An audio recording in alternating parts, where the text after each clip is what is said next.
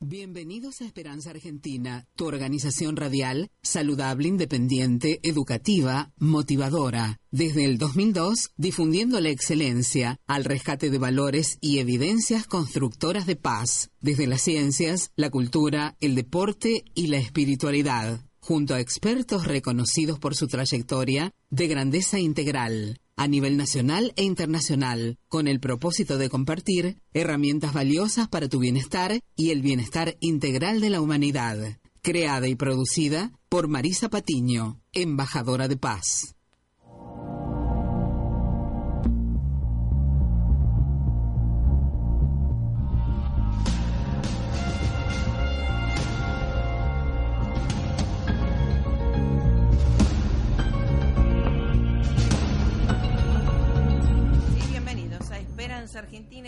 Los abraza fuertemente Marisa Patiño, directora y productora de Esperanza Argentina, embajadora de paz a su servicio al de la humanidad, brindándoles en cada instante herramientas valiosas para su bienestar y que usted pueda elegir ¿eh? qué, qué herramientas poder tomar para su vida mejor. Gracias a todos los que están escuchando ahí en la FM 99.3 y quédese en esa sintonía que trae suerte y siempre invierta, consulte para invertir en esta radio que trae suerte, por supuesto es muy productiva y muy escuchada en todos los lugares, que siempre se va a ajustar a su necesidad, ¿sí? a su formato, a su bolsillo. Eh, también gracias a todos los que cada vez son más los que nos escuchan a través en el mundo, a través de nuestros canales de podcast y iTunes, a través de nuestra página oficial web www.esperanzaargentina.com.ar porque Esperanza Argentina va con vos siempre en tu móvil. Así que más allá que eh, pueda escuchar a las 8 de la mañana, AM, eh, no importa si se lo perdió, lo importante es que pueda ingresar ahí y somos atemporales, la información es atemporal y usted se merece la mujer, recuerde eso. Gracias también a todos los que nos escuchan a través de la www.radioe99.com.ar y gracias obviamente a la operación técnica de Carla Fedulo que lee nuestra hoja de ruta. Obviamente esta música y demás en este 6 de junio del 2017 eh, tenemos que estar en alerta máxima también en todo, no solamente en los estados gubernamentales internacionales, sino usted, señora, señor, sabe que antes el oro era algo valioso, lo sigue siendo, el agua también es algo valioso, lo sigue siendo, pero usted sabe que ahora y en el futuro la, el tránsito, la moneda de intercambio van a ser sus datos, sabe que puede hacer para estar seguro, protegido para un ciberataque, para esto de la ciberespía, espionaje, por supuesto lo tenemos a ellos, a nuestros expertos en derecho informático, que ya se viene el Congreso Internacional. Eh, vamos a estar junto al doctor Rubén Ábalos y que realmente quiero agradecer a todo eh, la red iberoamericana de derecho informático que siempre nos asiste también a nosotros desde el 2012. ¿eh? Así que muchísimas gracias y qué es lo que se viene también el espionaje de sus datos, qué es lo que queda en la memoria cuando usted eh, eh, hace por ahí catarsis en alguna de las redes. Tenga mucho cuidado, ¿eh? porque todo queda en un, en un aval ¿eh? que nunca se sabe y que realmente los hackers sí lo saben, por supuesto que sí. Vamos al tema musical y ya estamos en tema junto al doctor Rubén Avalos de la Red Iberoamericana de Derecho Informático. Esperanza Argentina y su CEO Marisa Patiño, embajada y embajadora de paz, distinción y misión recibida de Fundación Mil Milenios de Paz y Fundación PEA UNESCO desde 2011 a la fecha. Marisa Patiño, miembro adherente anuar, Asociación para las Naciones Unidas Argentina, desde 2017 a la fecha. Esperanza Argentina y su CEO, Marisa Patiño, certificadas desde el 2013 por ONU, Mujeres Latinoamérica y el Caribe, para campaña Únete, del secretario general Naciones Unidas para empoderar a la mujer niña. Esperanza Argentina y su CEO, Marisa Patiño, desde el 2015, miembro honorario institucional de Naciones Unidas de las Letras.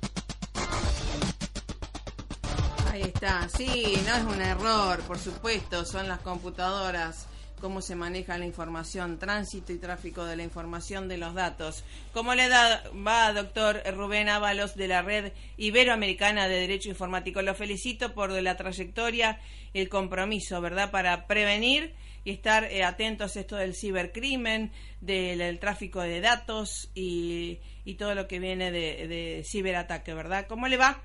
Bien, ¿qué tal? Muchas gracias. Sí, la verdad es un tema que está comenzando a conocerse, pero es lo que se está viniendo. Así es. Novedoso y complejo a la vez.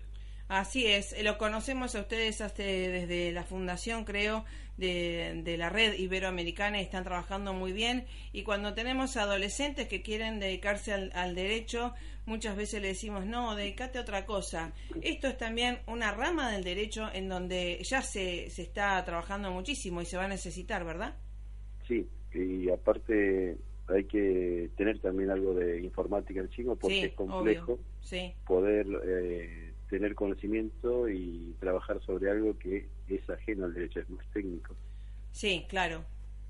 Pero las dos cosas, esto de eh, trabajar eh, a nivel internacional, porque esto de del ciberespionaje, ciberataque, eh, recién en la presentación decíamos que antes la moneda de intercambio era el oro, después fue el dinero, el papel, después el agua y los recursos naturales, y ahora, aquí ahora, la gente no se da cuenta cómo está siendo ciberespiada ¿no? en, en el tráfico de datos, ¿no? Claro, eso es lo más simple, podríamos decir, es, por ejemplo, de eso se nota cuando uno empieza a mirar, por ejemplo, páginas buscando hoteles. Después cuando entra a navegar y ve que se le sigue ofreciendo, se hace un seguimiento. Sí. Y eso se vende a empresas para que después utilicen esos datos y manden publicidad, por ejemplo. Claro, sí, sí. Eh, ¿cómo, con, eh, ¿Cómo, digamos, estamos llenando a, a un ciberespacio, ¿verdad?, de nuestros datos y cómo nos conocen y por eso cuando te ponen eh, veo algo muy simple en Facebook de los recuerdos y las emociones y digo quién sos vos entre comillas yo le digo no para decidir sobre mí. Eh, esto de la libertad de elección que tenemos nosotros no sí es, es sí el primero que el ciberespacio es complejo no tiene fronteras. Claro. Eh, y aparte no es como un delito antiguamente la persona estaba en el lugar, la víctima, el, autor, siempre estaba en el mismo en la misma zona o por lo menos en, cierta cercanía. Hoy, por ejemplo, yo puedo estar robando una base de datos de Argentina utilizando un servidor de Brasil, pero estoy en Australia o estoy en Ucrania y es complejo y aparte hay servidores como Tor que permiten a esta persona su anonimato. Anonimato. Sí, esto de los datos encriptados, ¿verdad? Que también eh, eh, los propios usuarios ya lo tenemos, ¿no? Para usar. Sí, los datos son encriptados como una medida de seguridad de punto a punto, pero en informática todo se renueva, todo puede ser vulnerado en algún momento, incluso para nosotros eh, son punto a punto, quién sabe para la propia empresa que genera esto hasta qué punto es así. Bueno, son cuestiones bastante complejas y cada vez es mayor el número de problemas que se generan con Internet precisamente y todo lo que es el, el tráfico de datos, el ciberespacio.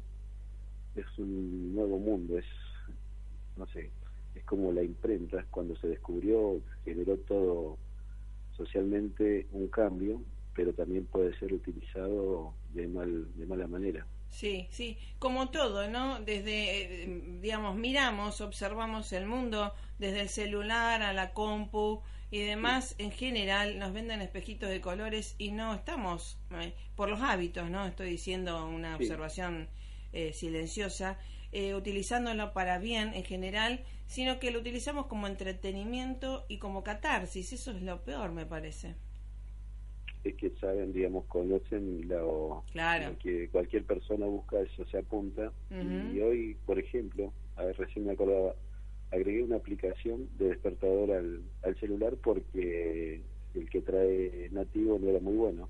Y me puse a mirar entre todas las aplicaciones y te pedía acceso a la cámara, a las comunicaciones, a las ah. Así que elegí la menos invasiva, pero sí, si uno baja y descarga, le está dando uno, uno mismo el permiso a estas aplicaciones para que accedan al dispositivo. Claro, claro. Y después la gente se queja, ¿no? Esto de la gran ventaja y el derecho universal, ¿no? De la privacidad de los seres y sobre todo de las familias y los menores, eh, porque sabemos que eh, hasta mucha gente, eh, sin querer queriendo, pone me voy de vacaciones, me voy para acá, y es utilizado lamentablemente para fines no santos. Bueno, eso por ejemplo Facebook empezó a quitar los datos en las fotografías porque se había dado en Europa mm. cuando publicaban que estaban de vacaciones, terminaban robados en sus viviendas. Entonces empezaron a quitar los datos y de este modo un poco a resguardar también la, la persona que subía esas fotografías. Claro, claro. Y sobre todo, eh, yo siempre le digo a la gente, eh, tenemos el derecho a reclamar y primero nosotros cuidar nuestra propia privacidad y de nuestros familiares y menores eh, y que mucha gente no lo tiene en cuenta esto. Publica todo las tortas eh, lo que se lo que compraron los digamos y que hay gente que está observando el pequeño detalle para eh, justamente hacer delinquir. Exactamente sí sí ven todos esos detalles si incluso Facebook te permite la privacidad en tu perfil pero como uno no está habituado comúnmente sí como viene la, aplicación, la utiliza y no se fija en los niveles de seguridad que le puede ajustar. Correcto. muy, bien. Entonces, la, en realidad, entonces las herramientas estarían. Lo que sucede es que no tenemos el hábito el, eh, para ponerlas en práctica. Y en sí no hay alguien, no hay nadie que te diga precisamente mira, esto se debe hacer en Facebook, esto se debe hacer en tal o cual aplicación. Eh, incluso, mira, me hiciste recordar, estamos con una ONG eh, iniciándonos a nivel nacional con Ciencia en Red. Qué bueno, Estamos yendo por escuelas. A nivel nacional estamos en cinco provincias, si no me equivoco, una más se sumó ahora. Y vamos a escuelas, en principio por los menores. Claro. incluso está el ciberbullying Sí, por supuesto. era personal, era propio de la escuela, ahora se multiplica con las redes sociales. Tal cual, tal cual. y el grooming, El grooming. El grooming, sí. Así es. Y bueno, y esto, eh, entonces eh, hay muchos chicos que eh, quieren hacer esto de derecho, derecho internacional, porque ya las fronteras no existen, por supuesto, a nivel internacional. Somos ciudadanos y seres del mundo, ¿no? Globalizado. Em, en esto que hay muchos chicos que se quieren dedicar a esto, ¿en dónde se estudia, en dónde se capacita? Bueno, el derecho informático, por ejemplo, acá en Rosario, están dándose como algo aislado en alguna facultad. Acá hay cuatro facultades privadas y la pública. La pública me parece que no está la materia. Creo que de las cuatro privadas en una se está dando algo por encima. Después en la UBA sí sé que está la, especialización en Derecho Informático y en el sur, bueno, también la red iberoamericana tiene un diplomado en Derecho Informático. Ah, qué bueno. Sí, sí, hay un diplomado, pero después no hay algo así que figure como parte de una currícula de cualquier universidad. Está. Por lo menos, de las que yo conozco. Sí, sí. Puede que en otras exista, pero hasta donde yo sé son estas entre Rosario, Buenos Aires y el sur las que conozco. Exacto. Usted primero eh, se dedicó al derecho y después, por, eh, obviamente, el mundo virtual eh, y cibernético nos abarca a todos, ¿no? Sí, no siempre me gustó la informática, incluso es una cuestión que me había quedado pendiente y siempre la fui siguiendo, incluso hice cursos de seguridad informática como para saber mejor el tema de las vulnerabilidades que puede tener un equipo, una empresa y a su vez conocer el cómo podría ser accedida, lo que se dice el ethical hacking. Sí, sí, sí, tal cual. Y ahora dése cuenta que em, eh, llamaron eh, desde Joblen también y, los hackers eh, famosos, ¿no? eh, están llamando a los hackers para, eh, tienen hackers empleados, los grandes organismos gubernamentales, estamos hablando de Estados Unidos, Rusia y demás, para desbloquear en este caso también estamos escuchando sobre los casos de Odebrecht, ¿verdad? Los datos que involucran a gente de Latinoamérica, ¿no? y cómo alguien que sabe tanto de esto puede ayudar en, eh, para ayudar o para el bien o para el mal, ¿no? Bueno, ahí está precisamente el término hacker.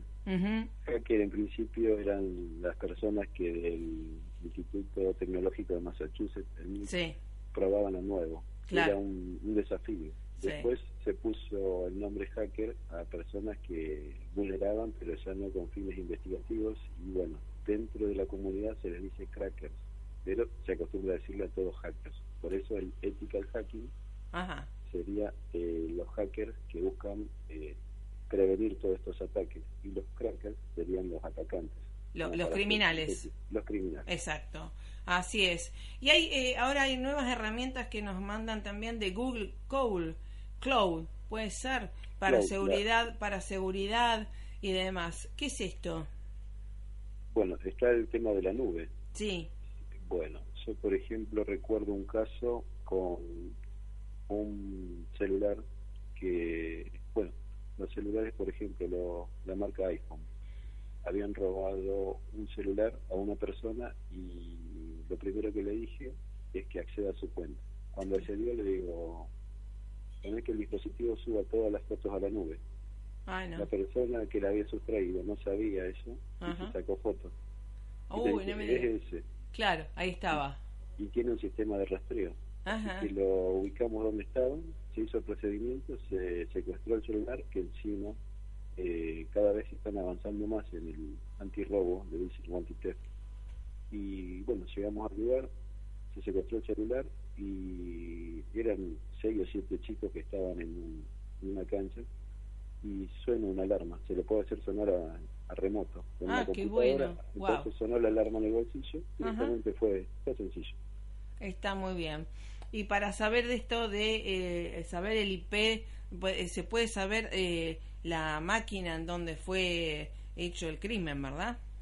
Bueno, si no utiliza una red, un VPN, un Tor, puede llegar a, establecerse. Pero como se va avanzando en eso, también ellos van conociendo y van tomando sus previsiones. Sí, sí, obvio, hacerse invisibles. Esto es, se da bastante en las comunidades de, ¿cómo parece?, de pedófilos. Claro. Hay grupos muy cerrados y que entre ellos se, ¿cómo te parece?, se educan, dicen, utilizar Sí, sí, se capacitan, se capacitan. Se capacitan entre ellos, sí. Claro utilizar esta red, no guardar estos datos acá, por y salen de legislación. Por ejemplo, en Argentina, no recuerdo si ya se aprobó o estaba para aprobarse que el tener pornografía infantil no era considerado delito porque estaba dentro de las actividades privadas de una persona. Estaba amparado constitucionalmente por su privacidad. Pero después se consideró que no. Si tenés 5.000 fotografías de chicos eh, en pornografía, ahora se está considerando de sancionar eso. En otros países se sanciona. Claro. Acá no. Y eh, sí, lo bueno es estar atento a esto del derecho internacional, ¿verdad? Que, que también eh, el derecho informático, hasta bueno, ahora se van a venir los autos sin chofer, los camiones sin chofer, eh, y que tiene que haber una legislación internacional previsora de posibles incidentes, ¿no? Sí, se, está avanzando con distintos grados de, ¿cómo te puedo decir? Distintos niveles en varios países, empezando por la Unión Europea, que fue la primera que empezó con intentando un sistema de cooperación y Estados Unidos que tuvo las primeras leyes sobre informática. Claro. Y después, bueno, el resto tratamos de, seguir a, a los que van adelante. Claro, sí, sí. Algo tan interesante. Muy bueno, muy bueno. Y bueno, ahora ya se viene el Congreso. Eh, díganos en, en, un minutito eh, que se viene el Congreso de Cibercrimen y de Datos Informáticos Digitales. Bueno, eh, te comento entonces cómo viene. Ya hay más de 250 inscritos. Vienen desde de Salta hasta Chubut que yo tenga conocimiento desde fuerzas de seguridad, fiscalías, estudiantes de derecho. Qué buena. Psicólogos también dan porque hay una perfiladora criminal que va a disertar, entonces también interesan sobre el perfil del ciberdelincuente. Qué bueno. Estudiantes de, informática, ingeniería, en licenciaturas, hasta estudiantes de derecho van porque le interesa el periodismo de investigación. Tal cual. Es, variado. Todo el que le interese saber sobre cibercrimen se, se ha anotado por lo que veo. Sí, sí. Eh, eh, ha tenido mucha promoción y realmente eh, es un orgullo que pueda hacerse de nuestra Rosario natal también y usted allá liderando esto de la red iberoamericana de derecho informático. Así que para el que la próxima también, el que se quiere escribir, consultar y demás, ¿a dónde lo puede hacer, doctora Valos? En Eventbrite, la plataforma Eventbrite. Ah, sí. Congreso de Cibercrimen. Ah, bien. Directamente hoy, como es lo más buscado en lo que veo, eh, colocando en el buscador Congreso de Cibercrimen, aparece Eventbrite y ahí da todas maneras como inscribirse, cómo abonar y todo el temario. Ah, qué bien. ¿Se puede hacer online? Sí, es online. No, la inscripción es totalmente online. Ah, buenísimo, buenísimo. Sí, sí, es por Eventbrite es online. Le digo para que la gente también lo tenga presente, ¿sí? Así que bueno, algo muy interesante y lo seguiremos tocando porque es lo que se viene, va, es lo que ya está, ¿no? hay que hay que tener las primeras estafas que estuve viendo fueron del año 2003 con Mercado Libre. Sí.